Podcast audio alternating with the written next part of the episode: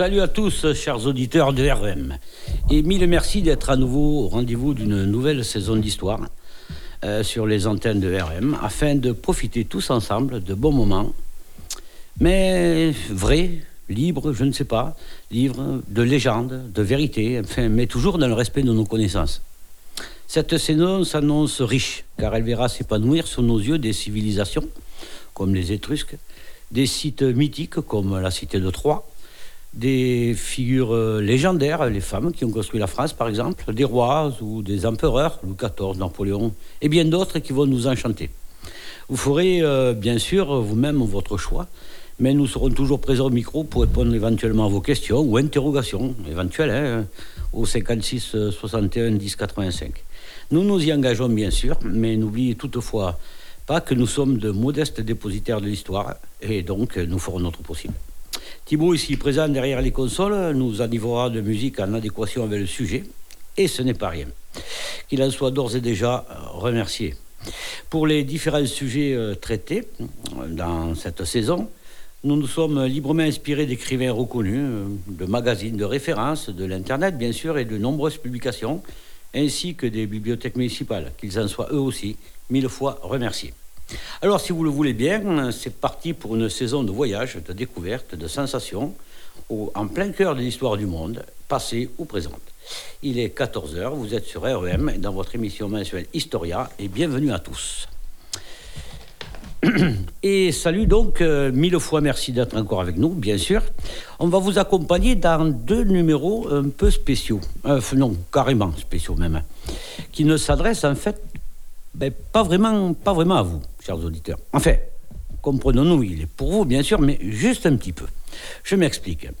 Euh, oui, euh, nous voulions commencer une nouvelle saison par un bel hommage, comme seule l'histoire peut nous l'offrir. Et pourquoi tous ces personnages célèbres depuis de nombreuses années maintenant, avec si peu de femmes? Ah, aucune raison, après tout, j'en conviens. Alors oui, nous avions l'envie, mais une envie très forte alors, hein, de rendre hommage à celles qui accompagnent nos vies au quotidien, et souvent euh, pour de bien longues et belles années. Alors oui, femmes, je vous aime, et je vous le dirai jamais assez, pour de multiples et de nombreuses raisons. D'ailleurs, dans nos civilisations, beaucoup de références à la féminine, comme le disait d'ailleurs un grand conquérant euh, un petit peu napoléonien, il n'y a pas de grand homme sans grande femme. Gageons que pour une vérité, c'en est une. Et dans bien d'autres pays, le Mexique par exemple, les dit-on euh, à foison, tel le suivant La famille ne repose pas sur un toit, mais sur une femme. Et l'on pourrait multiplier les exemples à l'infini. Voilà pourquoi, mais voilà de qui parler. De quelle parler La femme, euh, les femmes qui m'entourent, toutes, hein, sont le ciment de nos vies, de nos raisons de vivre, qu'elles soient filles, amies, collègues, partenaires, qu'importe. Qu'importe l'adjectif, vous ne les connaissez d'une manière probablement pas, et puis ça ne vous intéresse guère. Les vôtres, chers auditeurs, doivent être des semblables. Mais nos auditeurs, nos auditrices, pardon, qui comptent évidemment plus que la prunelle de nos yeux, elles sont toutes pareilles. Alors, que faire? Qui choisir Puisque toutes le valent bien? Cornélien, cette histoire, Cornélien. Eh bien voilà, j'ai trouvé. L'histoire, justement, âme première de cette émission, eh bien, nous allons consacrer un ou deux numéros en l'honneur des femmes qui ont fait notre beau pays de France. Et nous commencerons par mettre à l'honneur les reines, les reines de notre beau pays. Oh, pas toutes, hein, pas toutes, elles sont trop nombreuses, mais une bonne vingtaine quand même, choisies pour leur rôle souvent bien supérieur à celui de leur roi de mari. Et bien sûr, vous connaissez ou reconnaîtrez beaucoup, beaucoup, beaucoup d'entre elles et d'autres depuis 1500 ans qui ont été un peu oubliées alors, nous, tous sur nos ondes, euh, pour l'instant, c'est parti pour un, deux ou trois, je ne sais pas, numéros. Mais avant de, de commencer euh, ces numéros, je, vais je vais un peu me lâcher. Et j'embrasse notre secrétaire Esther et notre chroniqueuse Anne, deux femmes qui, qui tiennent à bout de bras notre radio de REM. Ce numéro, bien sûr, c'est aussi pour elles. Il est 14h un petit peu passé, invité du mois, les reines de France.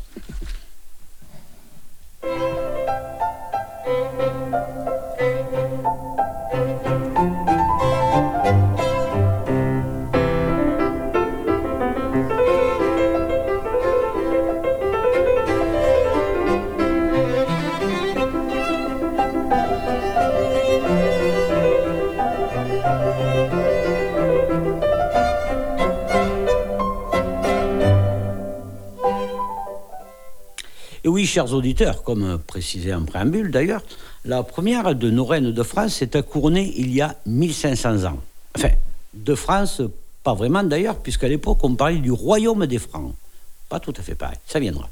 Et plus de 90 femmes allaient lui succéder au cours de notre histoire, ce qu'elle n'aurait pu deviner, et puis, et puis, et puis nous non plus d'ailleurs. Hein. J'ai bien dit euh, couronné, car vous le savez bien, notre pays est bien l'un des rares à n'avoir jamais eu de reine régnante. Toujours les épouses de rois avec plus ou moins d'influence, parfois énormément d'influence. On les appelle les régentes. Et c'est d'ailleurs la raison pour laquelle, avec la courtoisie naturelle qui habite, qui habite la, plupart de nos ancêtres, l'on parlait de dames de France. Elles s'appelaient ainsi, les dames de France. Et pourtant, et pourtant, par exemple, qui se rappelle de Louis VII Louis VII, euh, pas trop. Par contre, sa femme, Léonard d'Aquitaine, ça, ça nous parle, non? Et Henri II, Henri II, remember Bof, alors là, je ne sais pas trop. Par contre, Catherine de Médicis, alors là, ça interpelle. Quant à Marie-Antoinette, inutile de préciser. Ouvrons donc ce dossier avec à l'honneur notre, notre première, notre toute première reine des Francs, et elle s'appelait Clotilde, dynastie première donc des Mérovingiens. Nous sommes dans les années 470-475 de notre ère. On la disait belle et sainte, au sens sainte, au sens sage. Et vivait en... au calme. Elle vivait très calmement. Rien ne la prédestinait d'ailleurs à une grande vie. Sauf que, voilà, sauf que voilà. Son père, euh, II, et son frère ne s'entendent pas, mais alors pas du tout.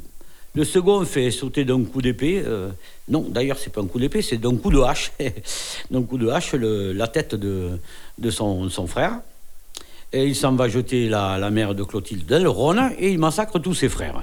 Bon, à l'époque, c'était courant. Hein. Pas de pitié pour Clotilde et sa sœur. Il les épargne et les cloître dans un couvent. Bon, écoutez, c'est comme ça. Elle en gardera une haine, une haine farouche. Mais croyez-moi, ça sent la vengeance. Oh, ça sent la vengeance, tout ça. Un peu plus tard, Clovis, roi des Francs, se cherche une belle et jeune femme de bonne naissance. Épousée, elle fera euh, se convertir Clovis à la religion chrétienne. Le royaume mérovingien devient dès lors un territoire chrétien suite à la bataille de Tolbiac, on le connaît. Euh, c'est plutôt de Strasbourg, on devrait dire, une bataille de Strasbourg, mais c'est comme ça, elle s'appelle Tolbiac. Hélas, à 45 ans, euh, Clovis meurt, mais brutalement. Ses fils se déchirent pour le royaume et Clotilde déprime. Elle déprime et ne peut euh, sauver qu'un de ses petits-fils, le futur Saint-Cloud. Saint-Cloud, ça parle parisien, ça. Elle se retirera à l'abbaye Saint-Martin euh, de Tours pour y finir sa vie dans l'austérité et le calme. Clotilde, reine des Francs, est donc, euh, est donc notre première reine, laisse encore dans notre mémoire de tous les jours une marque indélébile, puisque l'aviation ben oui, je dis bien, l'aviation se cherchait un saint patron. On a tous des saints patrons. Hein. L'évêque pensa à elle, euh, puisque la France euh, les Allemands grâce à une prière, soi-disant, hein, venue, venue du, donc du ciel de la reine. Ouais, elle a fait une prière pour que nous gagnions et ça a marché. Se souvenant que la victoire vient du ciel, nos militaires, c'est toujours le cas, hein, firent de Clotilde la patronne des hélicoptères. Et elle l'est toujours, encore maintenant. Salut à vous, donc, dame Clotilde.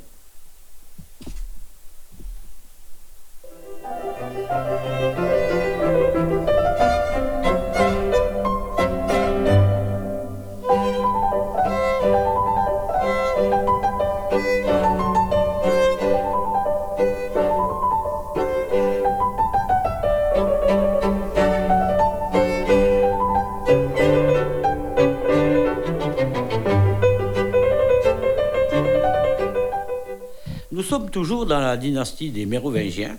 Dans les années, on va dire, on avançait un peu, 510, 9, 520. Et apparaît alors une petite fille au grand destin, toujours en pays franc. Elle s'appelle Radegonde. Et beaucoup de villages autour de chez nous euh, portent son nom, qui lui va bien, Sainte Radegonde, bien sûr. Nous sommes en 529, le roi Béter est tué par son frère Hermann Fred. Et pas seulement, car tous sont massacrés. Tous. Ils sont tous massacrés. Enfin, presque. Une petite fille est épargnée, Radogonde, âgée de 10 ans et élevée. Elle est donc destinée un jour à épouser le meurtrier de sa famille. Pas rare euh, pour l'époque, je le signale. Mais elle a de la chance puisque Clotaire, le fils de Clovis, lui donne une excellente éducation savante et religieuse, pour laquelle d'ailleurs elle aurait eu de belles, mais de très belles dispositions. Or, Radegonde est bonne, elle est simple, princesse et elle est dame. Autant dire qu'à la cour du roi, elle tient une place de choix. Pourtant, ce futur mariage avec Clotaire ne l'enchante pas vraiment et elle décide donc de fuir. Pas de bol, elle est rattrapée et, elle en prend son parti. Elle sera donc épouse de Clotaire et reine des Francs. Pas terrible quand même ce mariage qui voilà les épouses tourner le dos, surtout quand Clotaire fait assassiner son oncle Hermann Fred. Radegonde n'en peut plus et décide de s'exiler, mais pas n'importe où. Par l'entremise du futur Saint-Médard, d'ailleurs, elle demande d'entrer dans les ordres. Acte courageux aussitôt accepté. Ce qui met en fureur son Clotaire de Marie, mais il faudra bien, il faudra bien faire avec, avec le temps, et l'aide de l'évêque de Paris, le futur Saint-Germain, oui, oui, c'est lui, le futur Saint-Germain, d'où le nom du boulevard. Il faudra bien qu'il s'y fasse. Quatre années plus tard, quatre années plus tard, il accepte que sa reine Radegonde trouve refuge à Saint-Hilaire de Poitiers et lui accorde même l'aide nécessaire afin de bâtir un monastère dans cette ville, où elle finira tranquillement ses jours. Radegonde sera l'une des rares saintes à ne pas avoir été canonisée par le Saint-Siège, mais par le peuple lui-même. Oui, oui, c'est le peuple qui l'a canonisée, euh, lui qui, la servait avec une incroyable admiration. Euh, quel mérite, quel mérité, sûrement, il n'y a pas de doute. Elle s'est éteinte le 13 août 587 à l'âge de 67 ans. Et vous savez où? Eh bien, il est une tradition chez les rois des Francs, des Francs, hein, que l'épouse reçoive un, don du mari le lendemain des noces. Oui, le lendemain des noces, elle recevait un don. Et ce don-là était très important. On l'appelait le Morgen Ab, au présent, ou si vous préférez, présent du matin. Et il sera pour euh, Radegonde conservé à la fondation du monastère qui lui verra finir ses jours. Les nonnes peuvent s'y consacrer à l'étude, y transmettre euh, ou y transcrire aussi des livres utiles, à multiplier les copies et bien sûr méditer euh, à leur gré toute la journée, signer, etc. Dieu, ainsi Radegonde a laissé l'image d'une femme pieuse, honnête et d'une vraie reine. Restons maintenant encore avec les Mérovingiens pour vous conter la vie de la dernière reine choisie. Elle naît juste un peu après, vers 545, à Montdidier, en Picardie.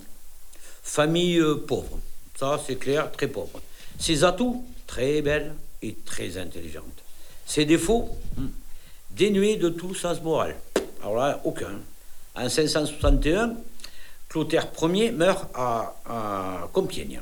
Le royaume franc est donc partagé entre ses quatre fils.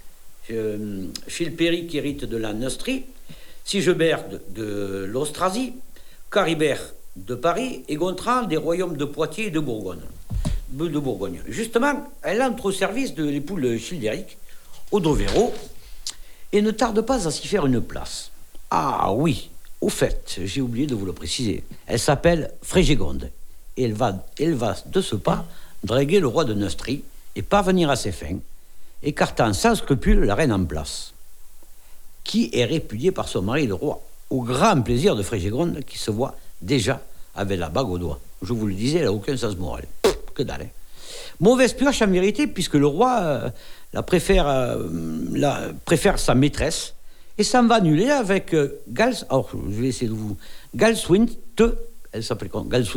fille aînée du roi de Visigoth Altanagild. Sauf que voilà. Sauf que Frégégonde, elle ne désarme pas aucun sens moral, je le redis. Elle désarme pas. Elle séduit de nouveau le roi, qui peu à peu, peu à peu, délaisse sa nouvelle épouse, laquelle le prend si mal qu'elle menace de divorcer. Hop, hop, hop, hop, hop, Attendez, ça va pas, ça, mon, mon, seigneur. On ne divorce pas là. Hein. Du coup, Chilpéric promet à son épouse, je cite, je cite, Tes nuits seront désormais moins monotones. Tes nuits seront désormais moins monotones. Et figurez-vous qu'il tient sa promesse puisque la reine est retrouvée étranglée un matin de l'an 568. Ah oui, c'était mon monotone, effectivement. Hein. À peine, quelques jours après, Frégigonde devient officiellement reine de Neustrie. Et elle va faire le ménage autour d'elle. Alors là, croyez-moi que c'est gros balayage. Écarte celui, assassine Issel, exilant certains, euh, emprisonnant d'autres. Elle fait toute la totale, la totale. Mais tout est une fin, sauf euh, la haine, sauf la haine de haine de la reine envers euh, ses ennemis, et même, et même sa propre famille. Elle finira, comme toujours, seule et détestée, avec le regret de n'avoir pu exécuter sa plus grande rivale, Bruno. Nous sommes en 597, elle avait 52 ans. Et figurez-vous qu'à partir de ce moment-là, euh, disparaît la dernière reine dans notre panel hein, de la dynastie des Mérovingiens. Ce qui nous entraîne, évidemment, vous l'avez compris, vers la suivante, et la grande épopée des Carolingiens, avec sans doute la première et la plus célèbre des reines carolingiennes, considérée d'ailleurs comme l'incarnation même de la perfection royale et féminine. Et bien sûr, nous parlons donc de Bertrade de Laon, plus connue chez certains, oh oui, chez la plupart des gens, comme Berthe au grand pied.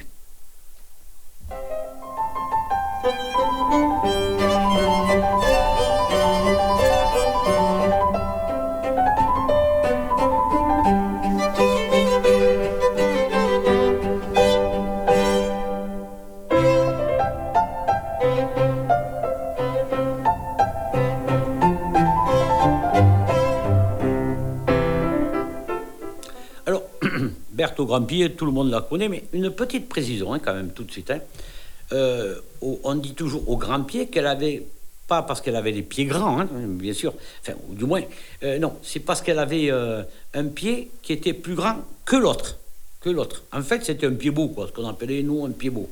Voilà. Et à cette époque, c'était, figurez-vous, qu'avoir un pied plus pied beau, un handicap, en quelque sorte, et eh bien, figurez-vous, c'était un privilège, voire une grande, une grande chance puisque gage d'un destin exceptionnel, car les, déesses germaniques, par exemple, ou les Freya scandinaves, même, même la mythique reine visigothe Pédoc, possédaient, elles aussi, cette divine particularité offerte aux êtres chargés de faire le lien entre notre monde et l'autre. C'est-à-dire si à cette époque, cette infirmité de maintenant était une aubaine. Bref, on est un peu à la ramasse, à notre époque, je pense. En l'an 720, en tout cas, naît la petite euh, Bertrade, euh, fille de Caribert, comte de Laon. je ne sais pas si on dit Laon ou Long, je pense qu'on dit Long. Vers ses 15 ans, un beau soir, son père reçoit pour la nuit un voyageur avec grande déférence. C'est Pépin, le maire du palais. Aujourd'hui, on dirait le euh, on dirait le chef du gouvernement, le premier ministre en ce moment. Bertrade est savante, intelligente, ravissante. Elle tape dans l'œil de Pépin, qui l'épouse en 744, après avoir répudié sa, femme euh. Mais avant, mais avant, il aurait un fils, ou du moins ils auront un fils. Le petit Charles, et donc le, petit Charles qui deviendra plus tard le futur Charlemagne. C'est pas rien quand même. Hein.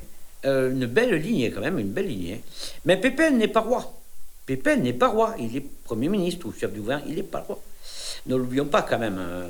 cela se trouve. Euh, euh, il a quand même bien envie. Hein, il vise Chilpéric euh, et prend le titre de souverain. qui se dit il fait quoi? Il le vire? Oui, il le vire. Il devient souverain.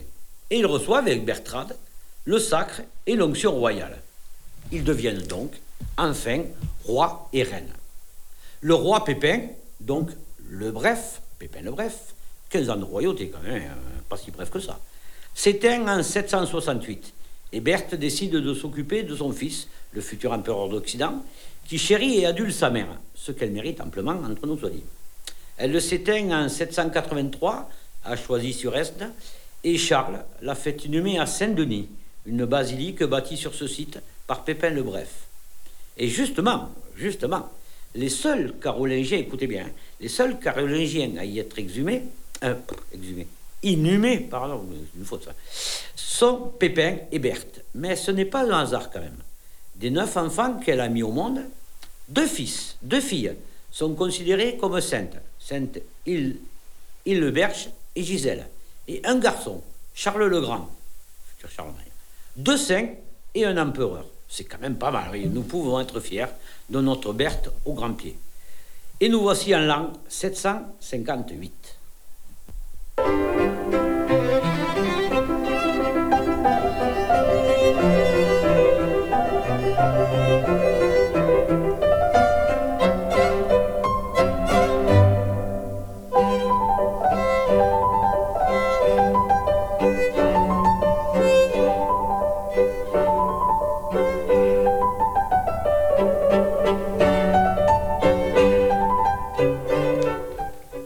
Oui, nous sommes en l'an 758.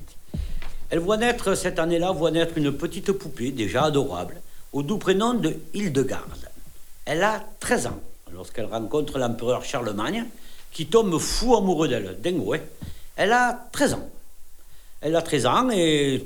Bon, mais lui, euh, il est un peu plus quand même. Hein. Elle est d'une beauté extraordinaire et sera la plus aimée, la plus aimée des épouses du grand empereur. Mais elle a quand même d'autres atouts pardon, d'autres atouts. Une gaieté communicative, elle rit en fait tout le temps. Toute la journée, elle rit tout le temps. Un caractère bien trempé, une langue bien panue aussi. Et surtout, elle a une santé de fer. Une santé de fer.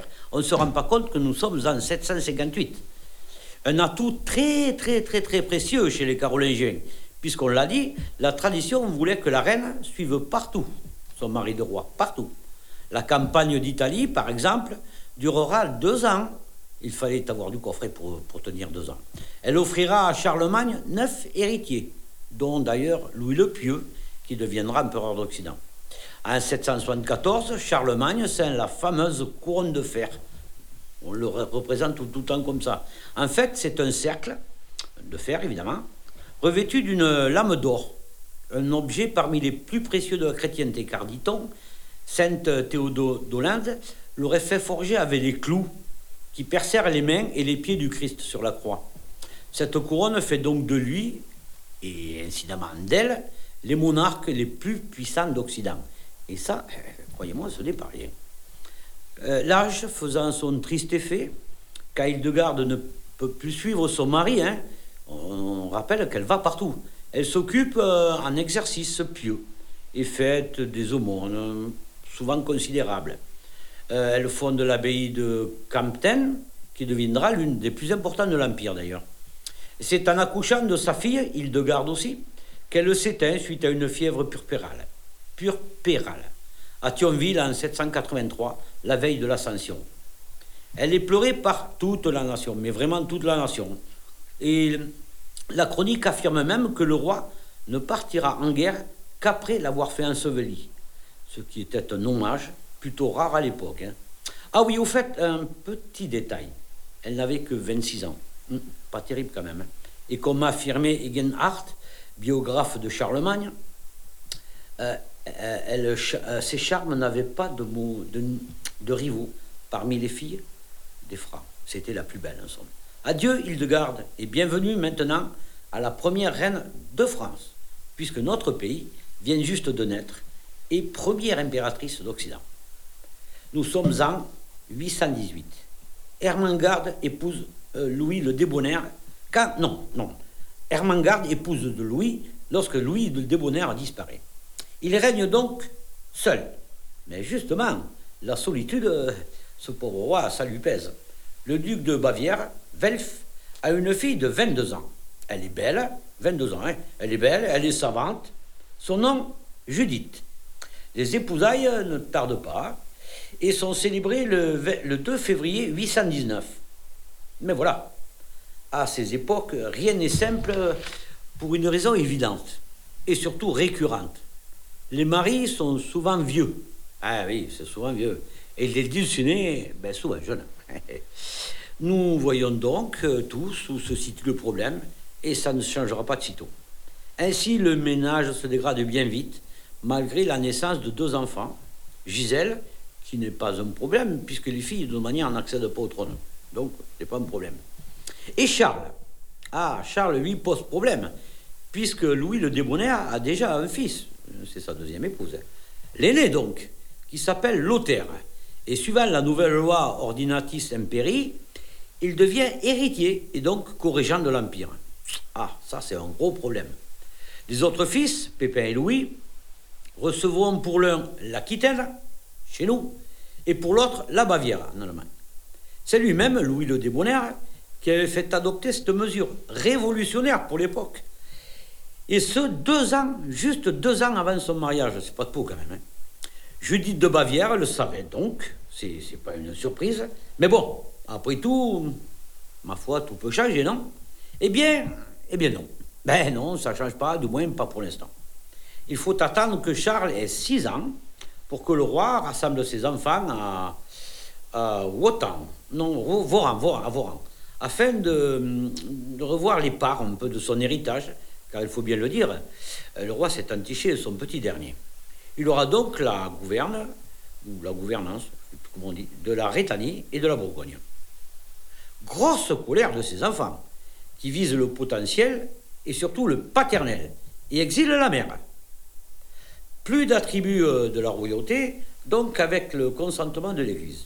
Mais Judith ne baisse pas les bras. Ah, ah, pas question. Ah non, pas question. Un an plus tard, en l'an de grâce 834, le roi euh, retrouve son trône, avec l'aide d'ailleurs de ses rejetons, franchement euh, blasés par les exigences de leur frère aîné. Mais ils en ont ras-le-bol. Hein. Et donc, le frère aîné, c'était quand même l'héritier. Hein. Le sieur Lothaire, c'est toujours lui. Hein. L'évêque de Soissons rend à Louis le Débonnaire la couronne, la ceinture et le baudrier royaux. Sauf que non, hein. Sauf que non, hein. Le roi Louis le Débonnaire meurt le 20 juin de l'an 840. à peine 5 ou 6 ans après. Et vous vous en doutez bien, les fistons vont se faire la guerre, mais une guerre sévère. Hein. L'un d'eux, Pépin, fait enfermer Judith à Bourges, qui est libérée d'ailleurs par son fils Charles. Pépin s'éteint et les trois frères restants décident d'enterrer l'âge de guerre, signent un accord d'alliance en 843. On l'appelait le traité de Verdun. Et Charles euh, devient ainsi gouverneur de Francie, de Francie occidentale, le vaste territoire. Dès lors, le nom France de Francie occidentale, donc dès lors, le nom France vient de naître. Mais, Judith ne le verra jamais. L'histoire qui le, hein, ne verra jamais, puisqu'elle meurt le 19 avril 843, presque sitôt le traité de Verdun signé. Charles, lui, adorait sa mère, était reconnaissant envers l'Église et contrevint donc à la coutume franque qui exige qu'un roi ait les cheveux longs. C'était la coutume. À l'occasion de l'inauguration de la future abbaye Sainte-Corneille de Compiègne, le pape Jean VII bénira le futur roi, lequel, en l'hommage et signe de soumission, se rasera le crâne. Un grand sacrifice, très très grand sacrifice à cette époque, hein, qui fera de lui désormais le roi Charles II, dit le chauve. Eh oui, mais ça, c'est une autre histoire.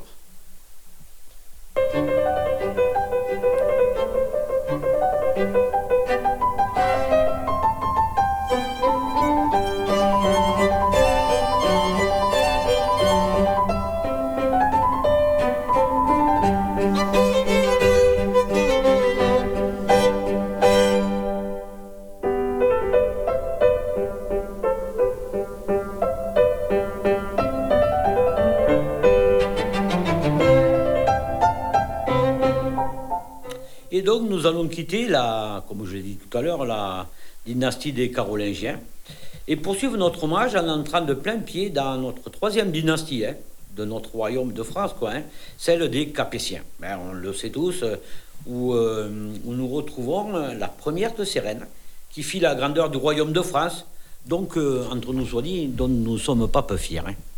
D'ailleurs, sur elle, nous n'avons pas grand-chose comme archive, mais mais elle a épousé un futur roi à l'origine de cette grande dynastie, Hugues Capet, et donc, hommage à elle. J'ai nommé Adélaïde d'Aquitaine. Adélaïde d'Aquitaine. Elle est fille euh, du comte de Poitiers et duc d'Aquitaine, Guillaume II, dit Tête des Toupes, et d'Adèle de Normandie, fille du chef viking Grolon, très connu. Elle est née en, je dirais pas en, je dirais vers l'an 945, à l'aube du millénaire.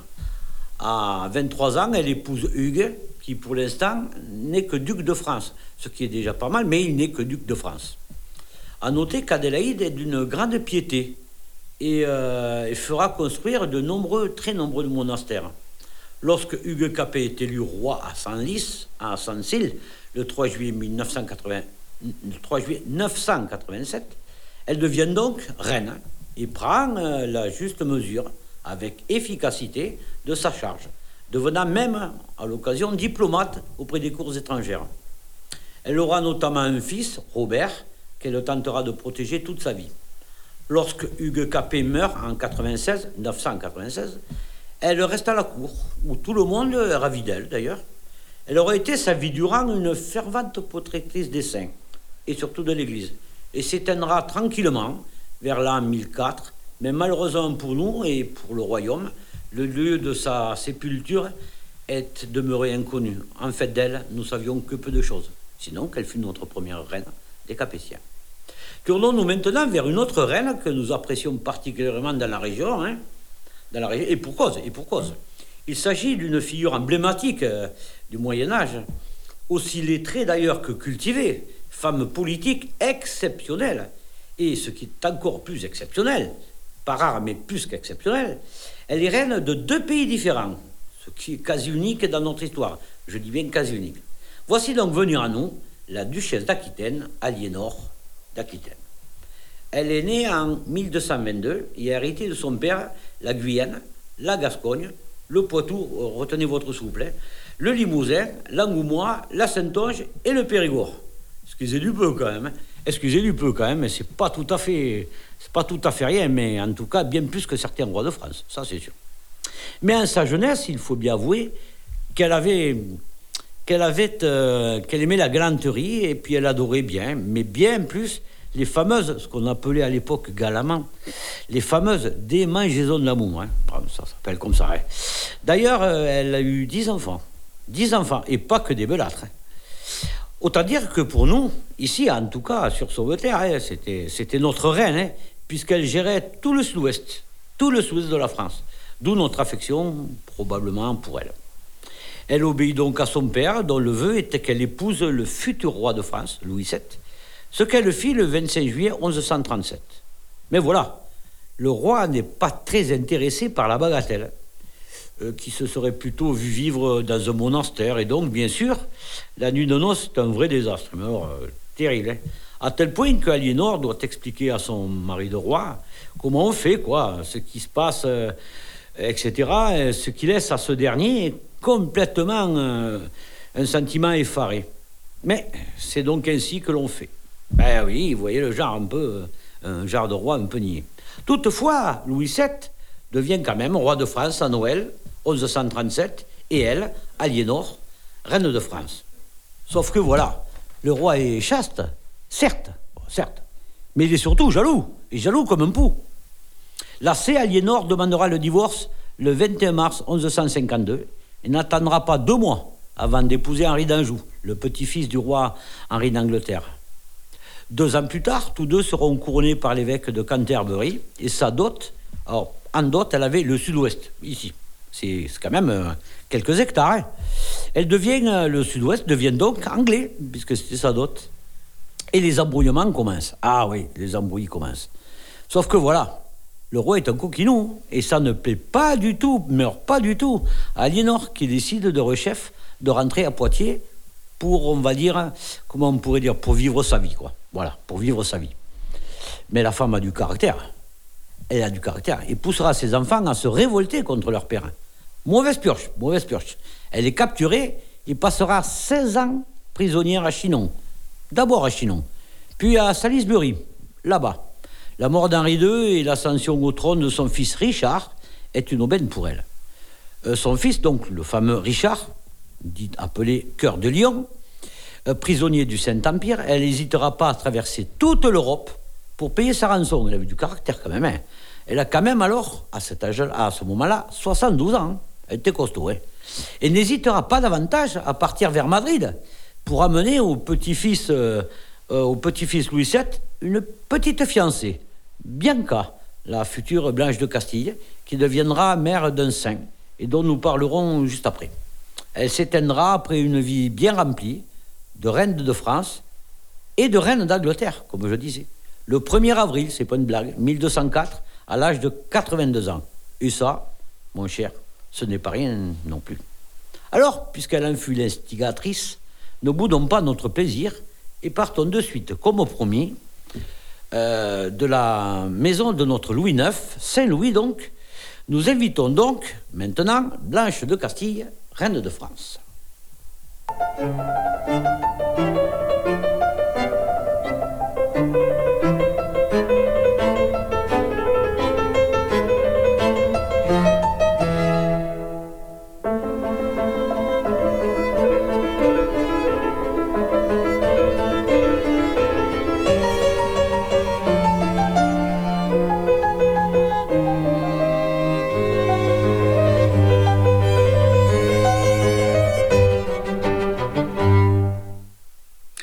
Le 4 mars 1188, lorsque naît en Castille une délicieuse petite Bianca.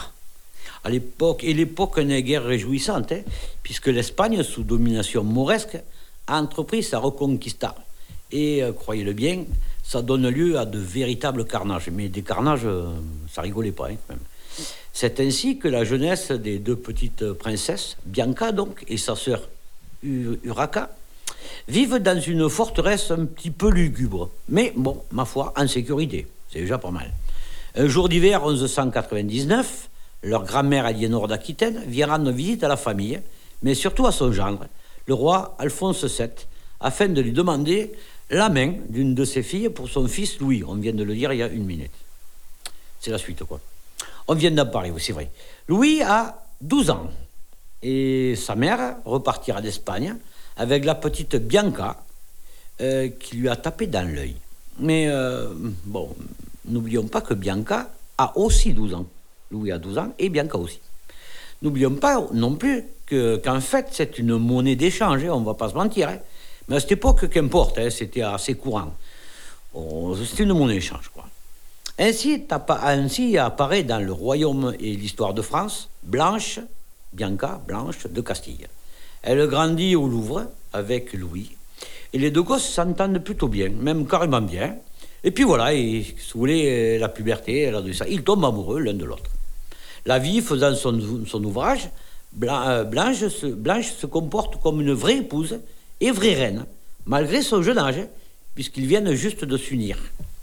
Après quatre tragédies de grossesse, bien sûr, Blanche met enfin au jour un enfant viable. Nous sommes le 25 avril 1214. Elle a 25 ans et vient de naître, figurez-vous, le futur Saint Louis. Blanche est magnifique. Elle est très très très très belle, d'une intelligence redoutable, dans bien des domaines, bien des domaines. Et même Philippe Auguste n'hésite pas à la consulter. Et lorsqu'il disparaît, ben, Louis devient roi de France. Hélas, pour ce pauvre Louis, il n'aura pas vécu longtemps, lui. Hein. Enfin, il était roi longtemps. Il disparaît à peine trois ans après son père.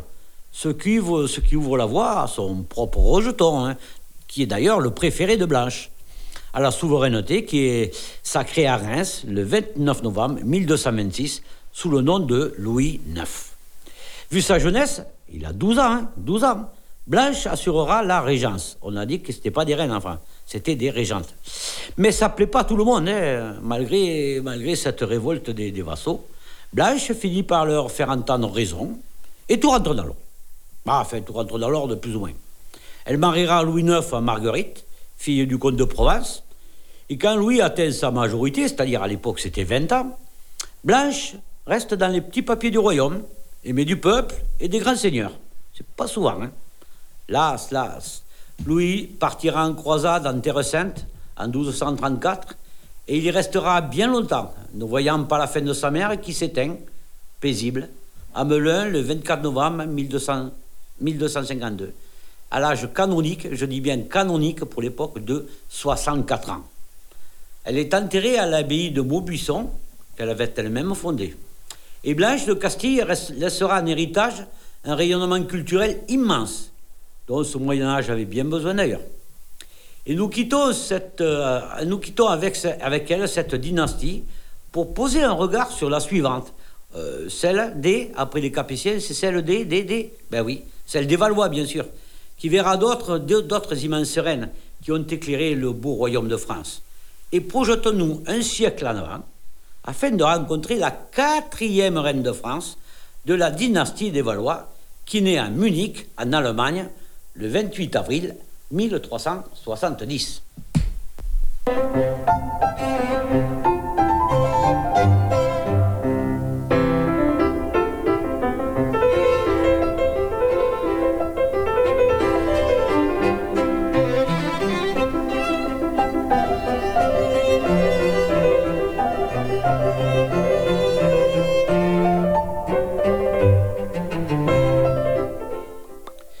Chers auditeurs, ce numéro d'Historia est clos et nous espérons vous avoir intéressé, peut-être diverti, peut-être même informé.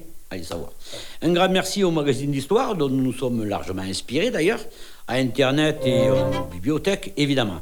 Un grand merci également à Thibault pour sa patience et ses musiques, pas facile à trouver les musiques à ce temps-là.